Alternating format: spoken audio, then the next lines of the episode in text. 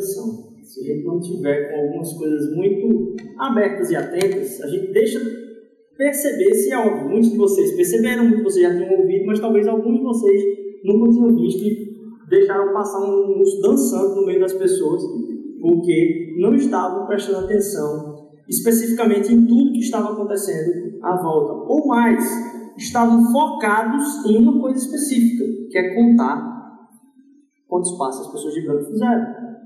Pergunta é: no que o nosso coração, a nossa vida, as nossas expectativas estão focadas em ouvir? Porque, a depender disso, e trazendo para o nosso panorama aqui, pode ser que tenham muitas vozes falando com você, e tem muitas vozes falando com você o tempo todo. Vozes das suas frustrações, vozes daquilo que são os seus êxitos e suas expectativas de avanço na vida e de sucesso. E mais do que isso, a voz de Deus. Mas no meio de tantas coisas, pode ser que, como um negócio esdrúxulo desse esteja passando na sua frente e na minha frente, e a gente não esteja atento a isso.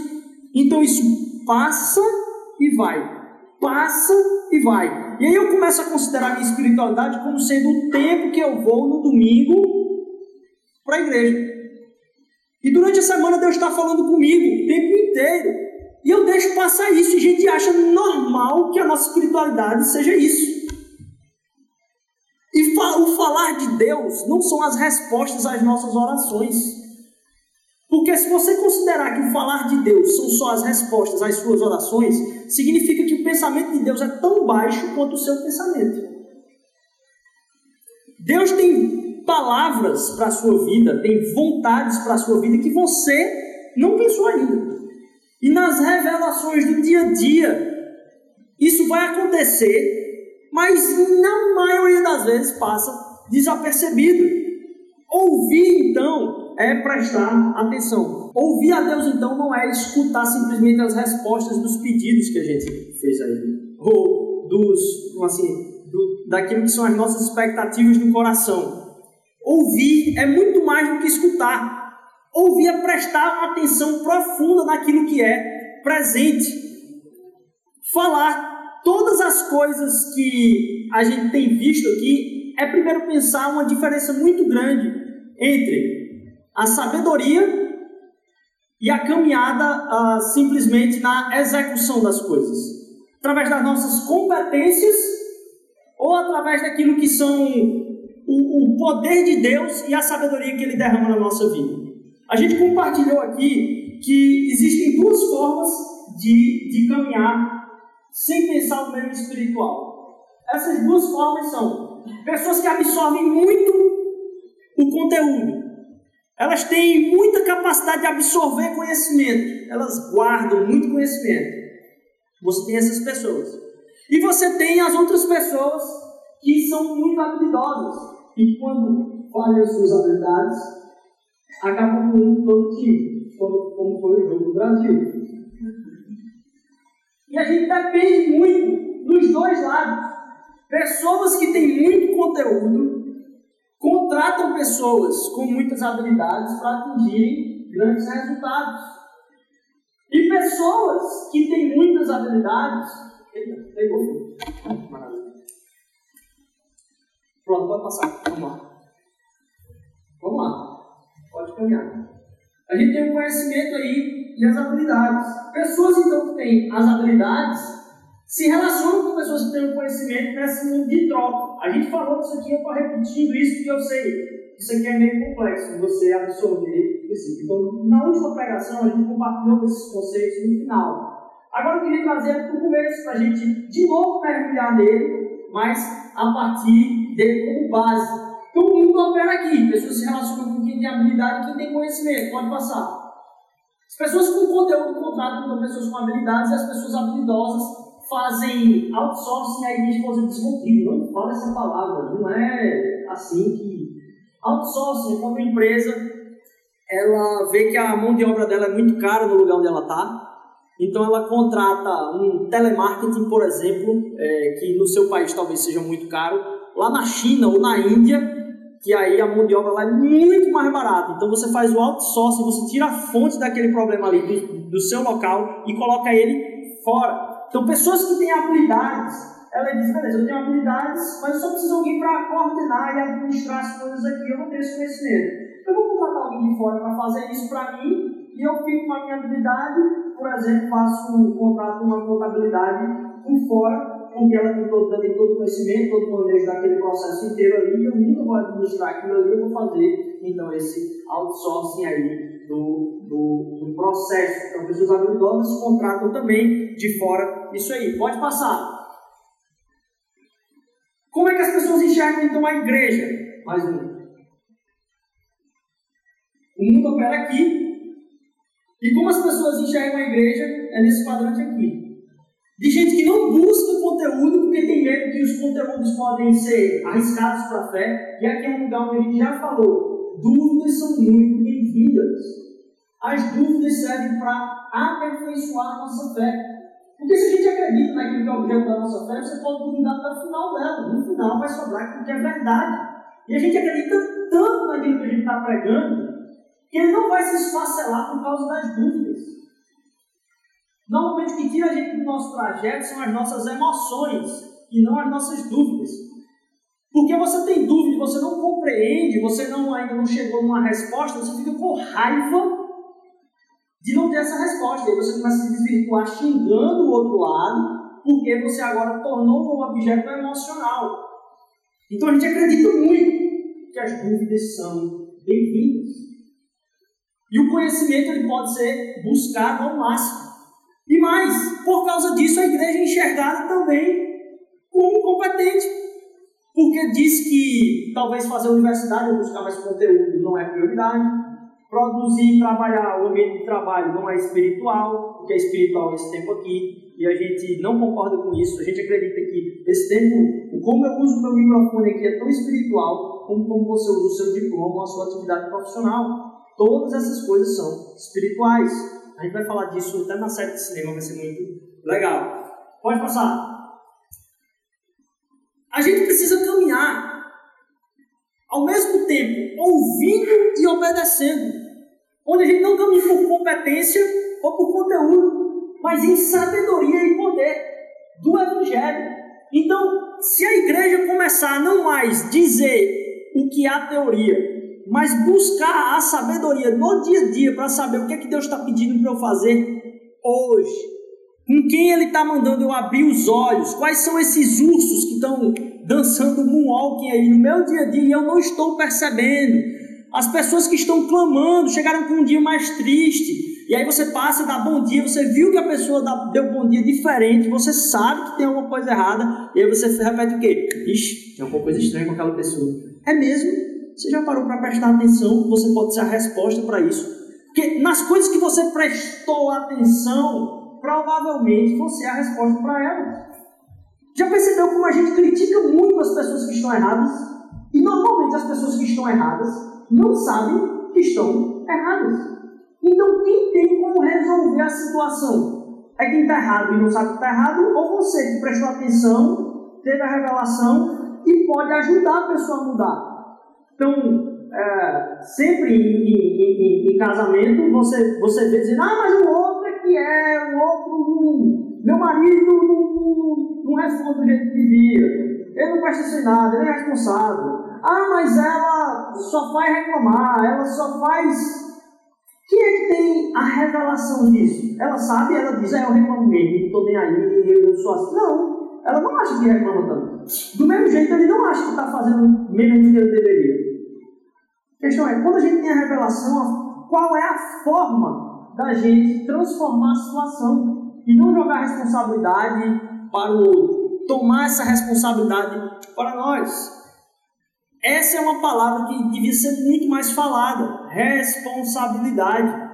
Porque é sobre os nossos ombros que há a possibilidade tanto de reconciliação como de revelação do amor de Deus. Se a gente que diz que conhece, quem é que deve traduzir isso? Não são as outras pessoas, somos nós.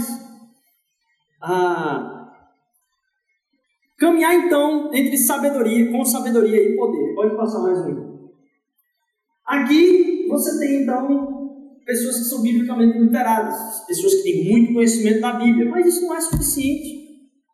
Porque o Evangelho não é conhecimento simplesmente, é conhecimento relacional, ou seja, você precisa relacionar-se, pôr em prática para que isso realmente vire poder. Pode uh, passar mais um. Uma pessoa quer falar do Evangelho então, com sabedoria e poder, ouvindo e obedecendo. Vou passar. E a gente tem traduzido isso com essas duas perguntas. Na caminhada do dia a dia, vão ter coisas que, como isso aqui, vão chamar a atenção. E aí, nesse momento, a gente tem que se perguntar: que Deus falou comigo e o que eu estou fazendo a respeito disso? O que é que eu vou fazer a respeito? É pontual dizer que a gente não deve simplesmente andar com o coração aberto para o dia dia. Ah, vou andar de ônibus e vou falando com Deus no ônibus. Isso é maravilhoso.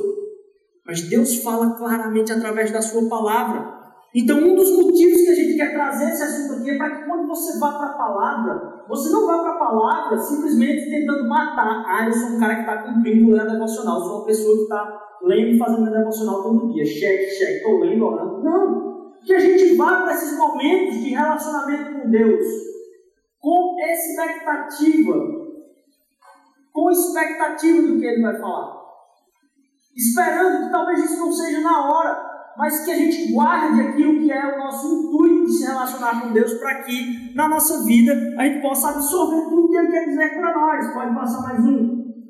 Isso faz com que a gente tenha na caminhada do ouvir e obedecer, de saber o que Ele está falando comigo e como botar em prática, de se somos seres relacionais, a gente compartilhar em todas essas coisas. Então a gente falou sobre cada um deles aqui. Se você não assistiu a palavra da semana passada, maravilhosa, nem a todas as outras, você pode buscar lá na internet, através do nosso do, do meio de comunicação nosso lá na internet. Você vai encontrar todas as estão disponibilizadas em podcast, em áudio, para você escutar no carro, no celular, onde você desejar. Uh, ouvir, obedecer e compartilhar, porque somos relacionais a forma como Deus traduz isso, a forma como Ele fala conosco, também é relacionamento através de outras pessoas. Às vezes Ele fala com você e você não entende. Ó, eu estou está incomodando isso. E você compartilha com alguém, e aí só o fato de você compartilhar já esclarece um pouco. E como as pessoas vão tratando isso, a palavra de Deus diz na multidão dos conselhos há sabedoria. Não é em qualquer conselho a sabedoria, não, tá? Na multidão dos conselhos há sabedoria. Pode passar. Então, a gente chega no versículo central disso, que é Marcos capítulo 1, versículo 15, onde após a morte de João Batista, e aí, hoje a gente está celebrando, no nosso culturalmente falando, essa época é considerada as festas juninas, festas de ah, João, ou em homenagem a João. E eu sei, por a gente viver num país que é muito idólatra, que considera pessoas como santos, é um pouco tabu a gente falar sobre isso e ah, deixar parecer como se a gente adora a João. E a gente não deve adorar ninguém a, a, a, que não seja aquele cujo nome está acima de todo nome, que é Cristo Jesus, nosso Senhor. Não devemos prestar adoração a ninguém. Mas também não devemos chegar ao oposto de qualquer coisa que seja celebração da vida de outras pessoas, achar que isso é idolatria. Quando a gente coloca a nossa dependência nisso, quando a gente tem expectativas de que aquilo vai responder a alguma coisa que é uma carência do meu coração, aí a gente começa a ter a, uma idolatria. Então perceba, se você não acessar o seu a sua rede social durante essa palavra aqui, talvez na sua cabeça está dizendo, eu preciso acessar, eu preciso acessar, eu preciso acessar. Isso denota que isso que você está acessando é um ídolo. Se você, quando for para casa hoje, você precisar fazer uma coisa, senão você vai, se não for necessidade fisiológica, é um ídolo. Então, como a gente trata a respeito daqueles temas que são idólatras na nossa cultura, como no caso de João, é meio tabu, porque a gente fica com medo de tocar num ponto. Mas a gente não pode chegar a um, a um, ponto, um certo ponto, onde eu estava numa, numa festa ontem que alguém gritou: Viva João! E aí as pessoas ficaram meio assim, e aí? Fala o quê? Viva João, meu irmão! Esse cara morreu pelo Evangelho. Se você soubesse um pouquinho da vida de João Batista e você não conseguisse dizer glória a Deus pela vida dessas pessoas, porque aí é que está a diferença um ídolo e algo que traduz é, como um tema de idolatria é aquilo que você agradece a Ele. Todas as coisas na nossa vida a gente deve agradecer a Deus. Então, se você está agradecendo a Deus por qualquer coisa que produza frutos do Espírito na sua vida, ok. O problema é quando a gente começa a agradecer. E essa aí, olha, essa é a crise do ateu. A crise do ateu é que ele não tem a quem agradecer. Quando ele assiste um pôr do sol maravilhoso, a natureza. Não, você não pode agradecer a natureza. Ela não, ela não, ela não, foi, não foi pensado isso. Isso é simplesmente um dado que foi jogado aí e acontece desse jeito aleatoriamente. Não tem, isso aí não é mais bonito do que uma pessoa não privada. São, todas as coisas são aleatórias. Tudo é aleatório. As moléculas foram colocadas aqui aleatórias, pensamentos bons e ruins são aleatórios, é tudo aleatório. Moléculas se juntaram e estão produzindo aquilo que foi a, a, vamos assim, a probabilidade matemática do que aconteceu. Nada é mais estético do que nada. Então você não tem a quem agradecer. Você se torna alguém que não consegue fazer isso. Então, a gente entender a diferenciação da idolatria é a gente perceber que nas coisas que a gente está celebrando, inclusive nos bens que você recebeu, você saber qual é o lugar dele.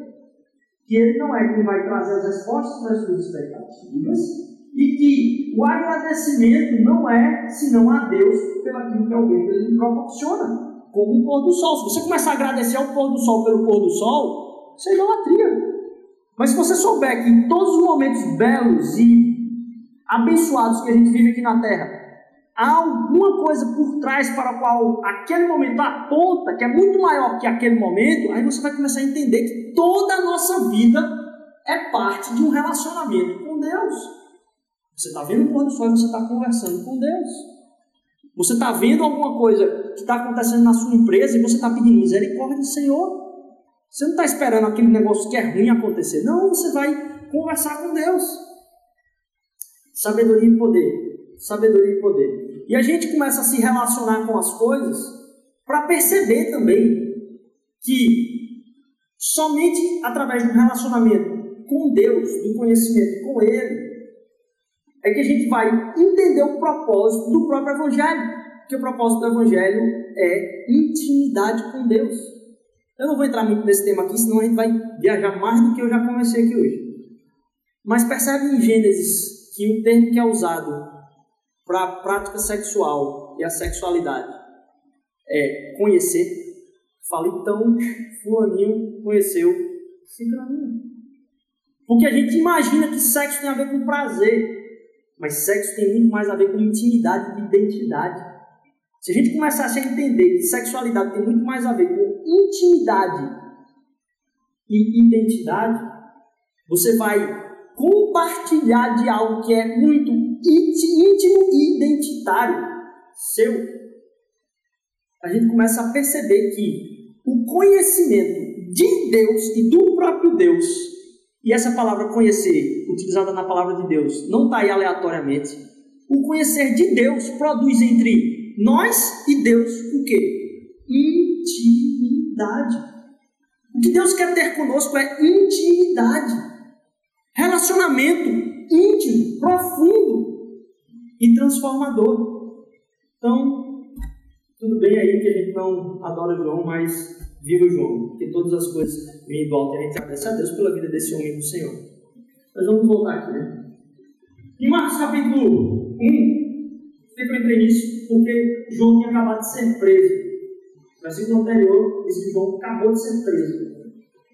E logo em seguida, Jesus Cristo começa a anunciar o reino de Deus.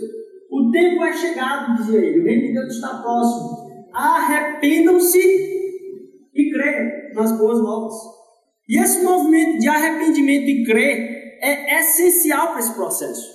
Porque a gente não fala mais de arrependimento. É um negócio meio. Sabe, as palavras se arrependendo nas igrejas, todo mundo tá. Você pode. Você consegue. E a gente não fala mais de arrependimento, porque a gente tem medo de disciplina hoje. Mas pode passar, a gente vai voltar a esse tema em seguida. Você foi criado então para essa intimidade com Deus, para se relacionar com Ele. Você foi criado para ouvir a Deus e ouvir a Deus e cumprir Sua vontade na terra, obedecer.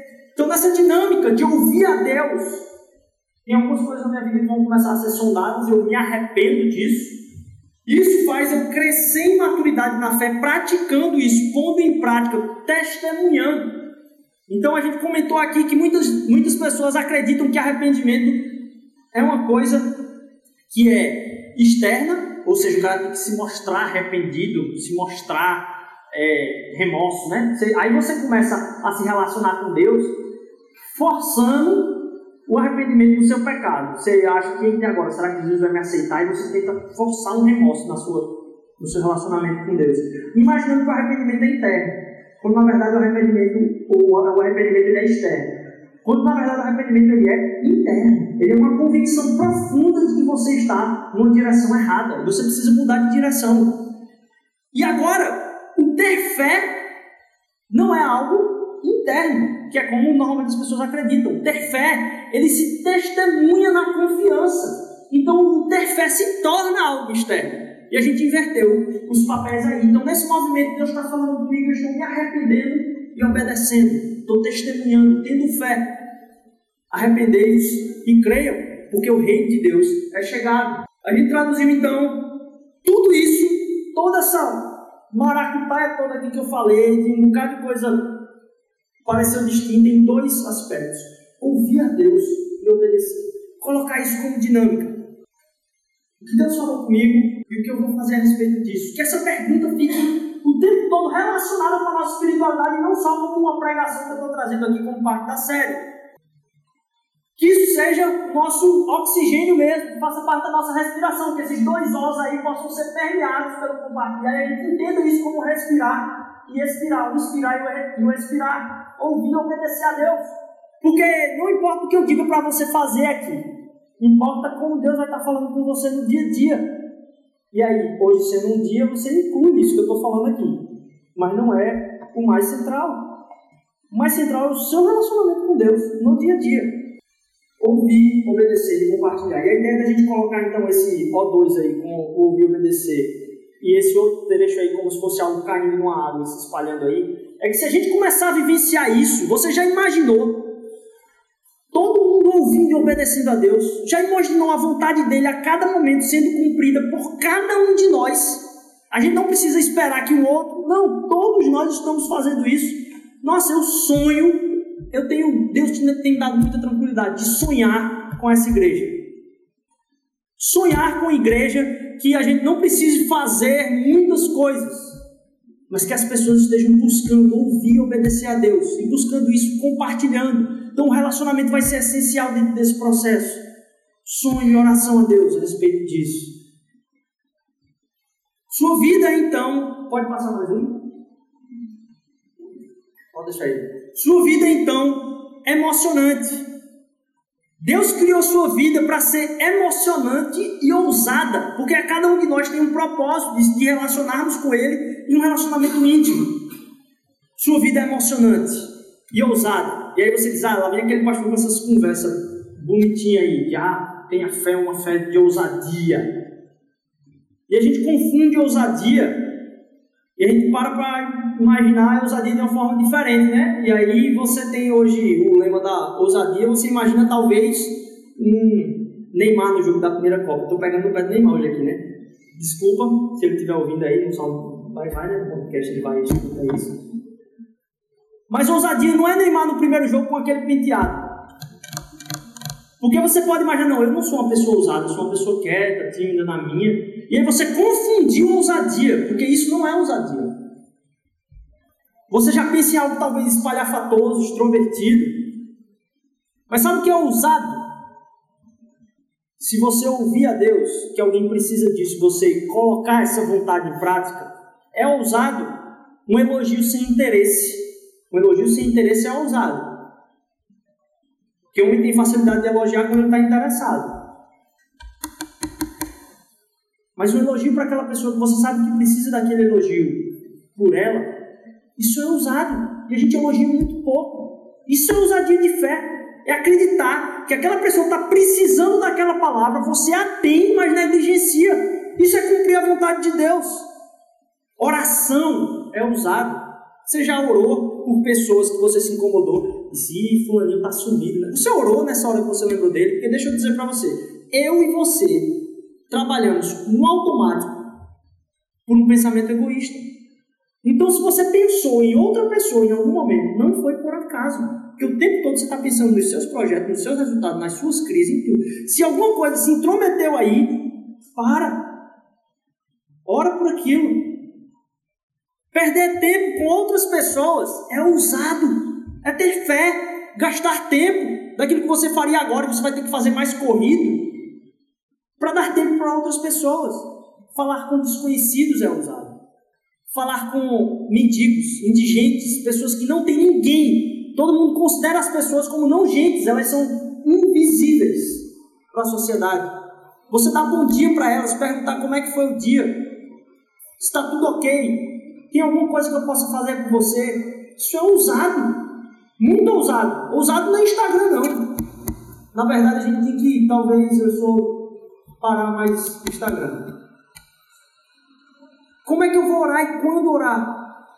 Então essas intercorrências me começam a colocar, dizendo, não, eu preciso ouvir de Deus e cumprir a vontade dele. Eu costumo de vez em quando fazer o, o, o exemplo do pastor Paulo Solonca. Homem de Deus, serviu a nossa geração de uma forma belíssima. Ele é pastor em Curitiba, não, Florianópolis. Pastor em Florianópolis. Ele estava andando de ônibus. Pode ter alguma coisa estranha na minha. Se você já ouviu essa mesma história, eu estou tentando lembrar dela, certo? Ele estava andando de ônibus e sentiu no coração, na hora que passou pela frente da prefeitura, de orar pediu parada, desceu, parou na frente da praça, estendeu as mãos sobre a prefeitura e começou a orar sobre a prefeitura. Daqui a pouco, alguém achou um negócio muito estranho, o pessoal da polícia pegou e levou ele, pensando que era algum atentado, alguma coisa aqui, levou ele. Ele ouviu a voz dizendo, ora por isso aí. E às vezes ele diz, é, eu preciso orar. Não, ora na hora. Foi o que ele fez. Na hora. E aí, ele foi levado para dentro da, foi preso assim, foi para cadeia. Foi, o, guarda, o segurança o guarda segurou ele, levou para dentro da prefeitura. Ele ficou lá um, um, tempo. E aí conheceu algumas pessoas lá dentro, né? Ele estava lá. É, e continuou por aquilo ali. Foi solto, levado para casa. É, e aí, alguns dias depois, recebe um telefonema. E pediram para ele na prefeitura. Ele disse: Ih, rapaz, será que complicou o negócio? Ele foi na prefeitura.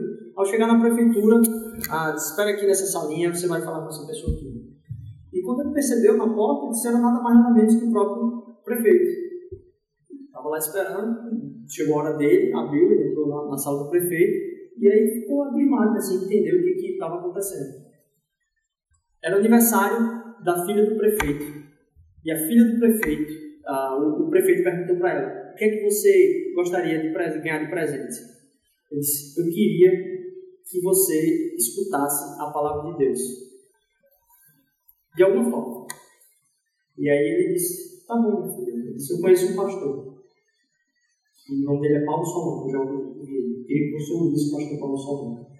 E aquele homem, naquele momento, começou a discipular com o pastor Paulo Solon. Chegou a se converter pegar sua Bíblia de Jesus. Uh, e ela nem frequentava a igreja dele. A gente não sabe o que está por trás das coisas que estão passando na nossa cabeça. Então, se em algum momento Deus falar com você, essa segunda pergunta é essencial. O que eu vou fazer a respeito disso? Não devemos viver então uma vida medíocre, porque Deus tem um chamado para cada um de nós. E esse chamado não é de coisas que você vai receber, mas que você é uma pessoa da qual outros vão receber a partir de você. Deus não nos chamou para ser, sermos medíocres. Queremos viver acima dessa mediocridade. Mediocridade é achar que essa igreja aqui precisa de dinheiro. Mediocridade é achar que a preocupação da sua vida é o dinheiro. Você vai viver a vida toda pensando uma coisa que é dinheiro. É sério mesmo que é sobre isso que a vida é. De imaginar que o que falta para essa igreja talvez é mais gente, mais espaço, mais grana. De forma nenhuma.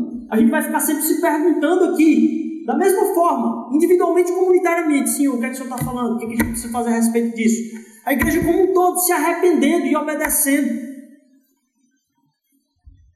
a gente vai estar sempre se perguntando o que falta do amor de Deus aqui. E sempre seremos confrontados a avançar. O que falta de viver do Evangelho radical na Vera aqui? Não vou ficar me perguntando qual é o serviço que falta aqui. A gente não é prestador de serviço. Ah, mas devia ter isso no Ministério Infantil. Ok, vá lá e faça. Deus não revelou a você? Vontade de Deus para a sua vida é que você sirva. A gente não é prestador de serviço, a gente cumpre uma missão. E a missão não é de quem está com o microfone. A gente vem para cá é porque a gente sabe que cada um de nós tem uma missão, então a cidade vai ser impactada por aquilo que Deus está falando com vocês. Como a gente está obedecendo no nosso dia a dia. E às vezes a gente até se preocupa com missões falsas, de conseguir coisas de sucesso na vida, mas uma hora isso cai. Porque não tem ninguém que no leite de cama vai querer tocar na chave do carro que conseguiu comprar, mas na mão das pessoas que o acompanharam a vida inteira.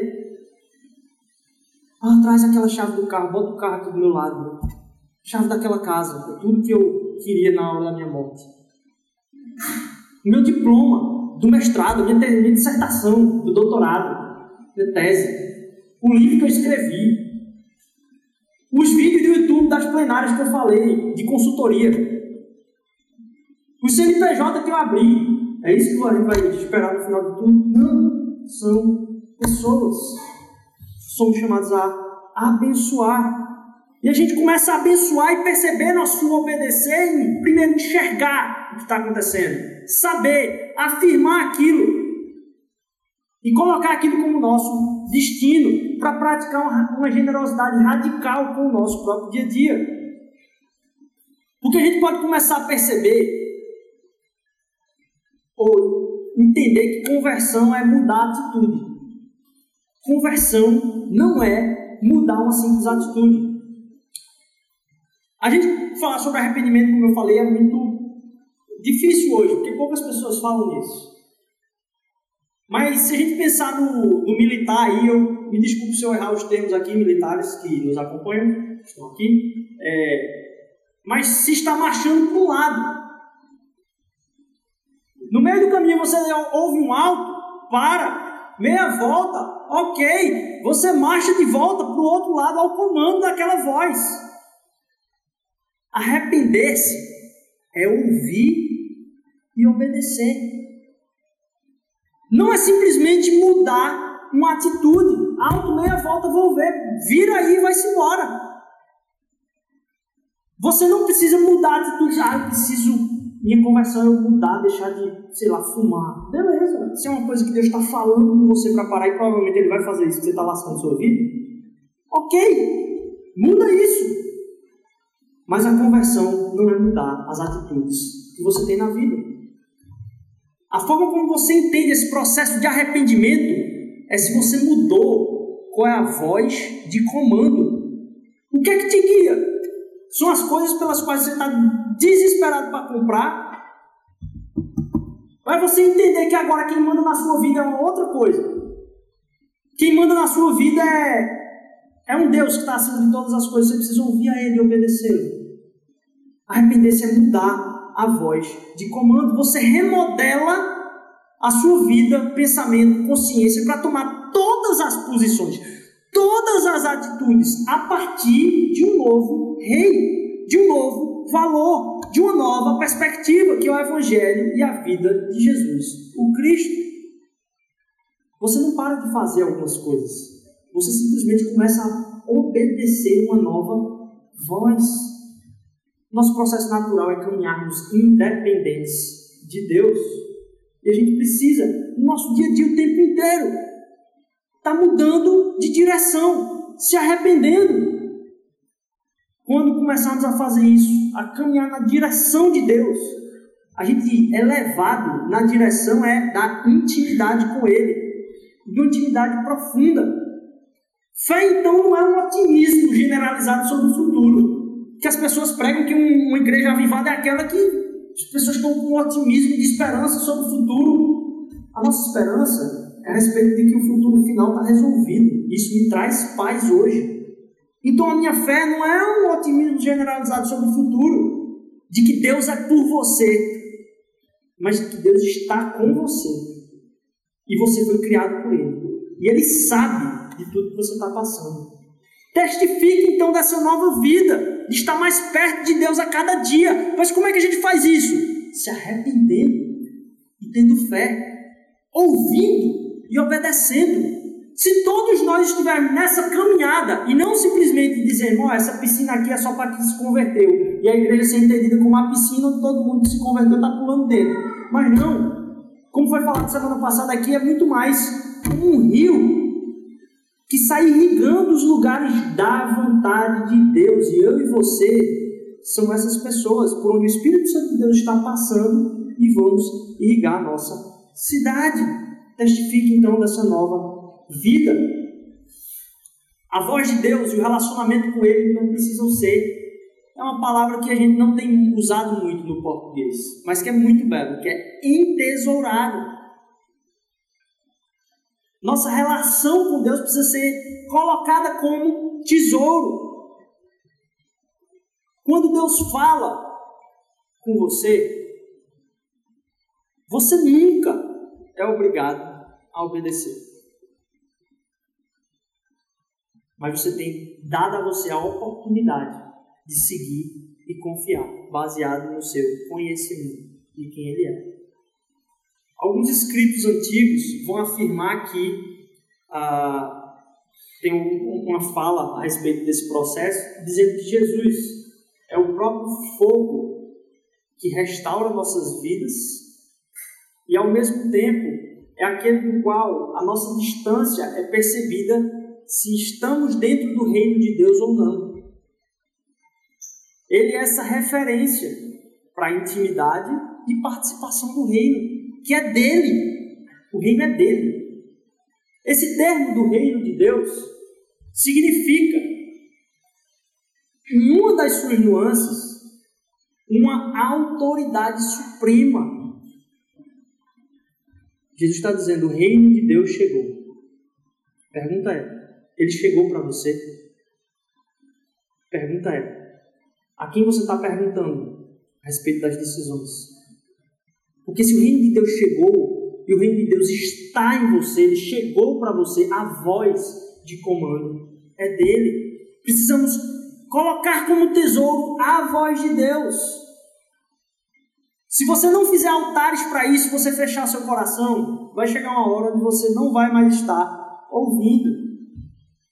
E mais, você vai começar a duvidar se ele realmente fala.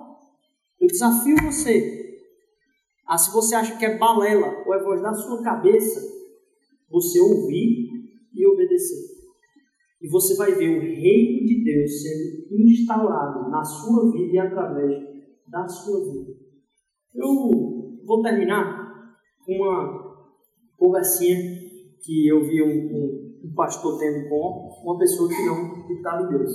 E ele disse o seguinte: é, acabada a conferência, ele chegou para o pastor e perguntou: Pastor, como é que esse negócio de ouvir a Deus?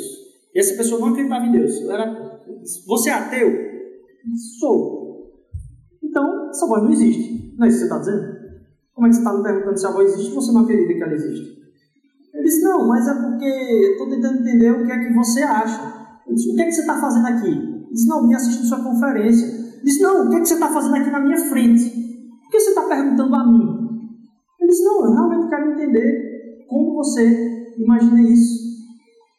Disse, olha, muitas vezes tem muita coisa acontecendo na minha cabeça o tempo todo.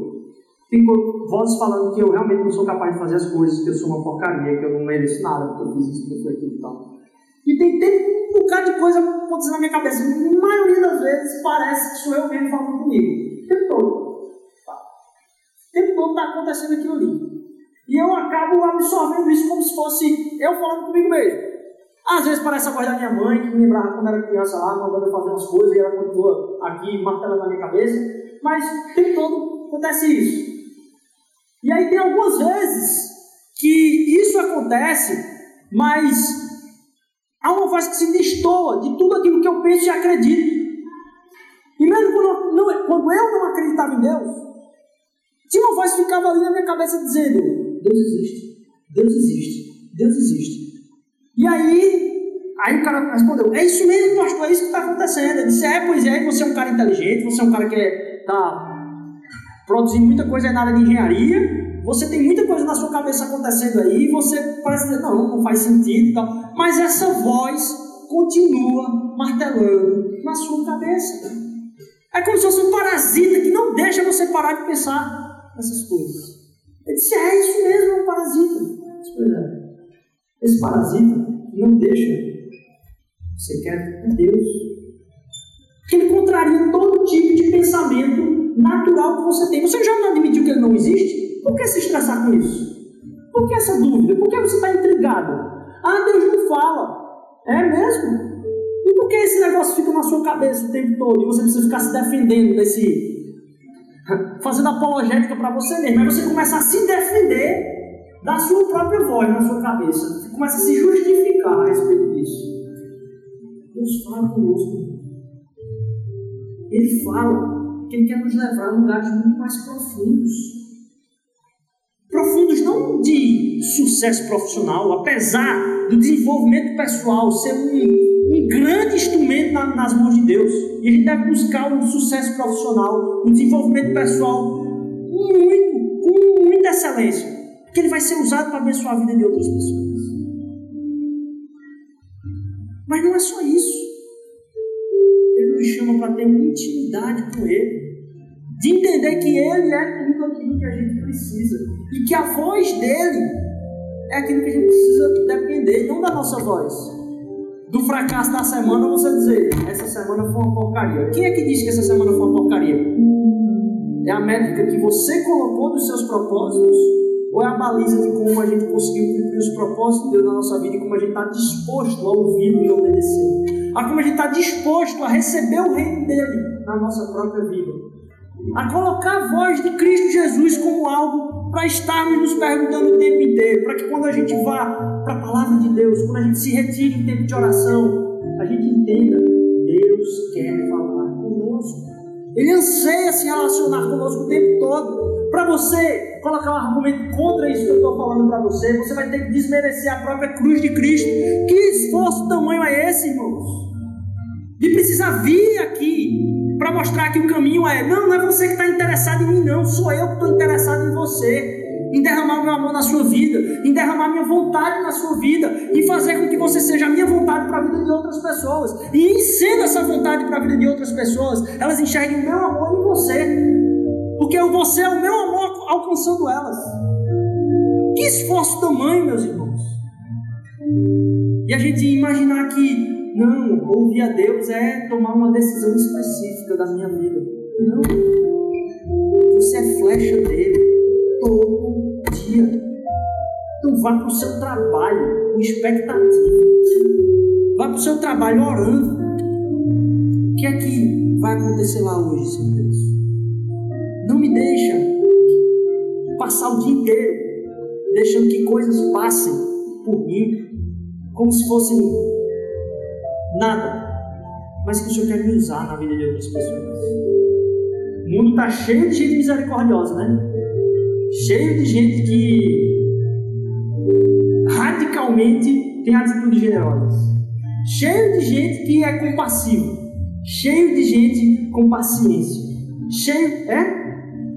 Então, se ouvirmos ao Espírito de Deus, uma pequena atitude dessa, num ambiente escasso, é transformador. Sua família. E o milagre não é o que acontece por causa disso. O milagre é Deus falando com você e agindo com você o tempo inteiro. Porque às vezes o resultado não vai vir tão rápido aquilo que você fez, você recebe uma resposta mais grossa ainda. Mas aquilo que Deus fez em você mudou você. Você foi mais atento. Você foi mais compassivo. Percebe como isso é um milagre? Que a gente possa estar ouvindo a Deus e obedecendo a Ele todo dia. Eu sonho. Eu sonho. Uma comunidade que entenda isso. Que coloque isso como prioridade. Que a gente entenda que esse passo de ouvir e obedecer a Deus parece como sendo uma tarefa. Não é uma tarefa, meus irmãos. É o conhecimento profundo de um relacionamento cheio de alegria. Perceber-se dentro de um relacionamento como esse nos inunda de paz e alegria. Você sabe que você poderia estar vivendo mais do que você está vivendo agora. Mas tem um risco muito grande de você ouvir a sua vontade de se distanciar mais da intimidade de Deus. Que gente possa colocar a voz dele como tesouro acima de todas as coisas. Que isso nos abrace, mas que tudo nos transforme em pessoas caminhando em uma direção contrária à vivência desse Deus. Que Deus use você, meu irmão, essa semana. Se você não, em algum momento da sua vida, você tem relutado por isso durante muito tempo, que hoje seja o dia que você admira que a voz que importa é a voz dele. Que a voz que você precisa admitir na sua vida é a voz dele. Mas não só hoje, amanhã, depois, depois, depois. E aí você vai vir domingo que vem aqui celebrar mais um tempo de equipar-se com a palavra de Deus. Mas isso não vai ser um centro, isso vai ser uma celebração. Porque a alegria vai vir de como ele mudou sua semana através do relacionamento que você tem com Ele, dos testemunhos que você tem como compartilhar entre nós aqui, do que Deus fez na sua vida durante essa semana.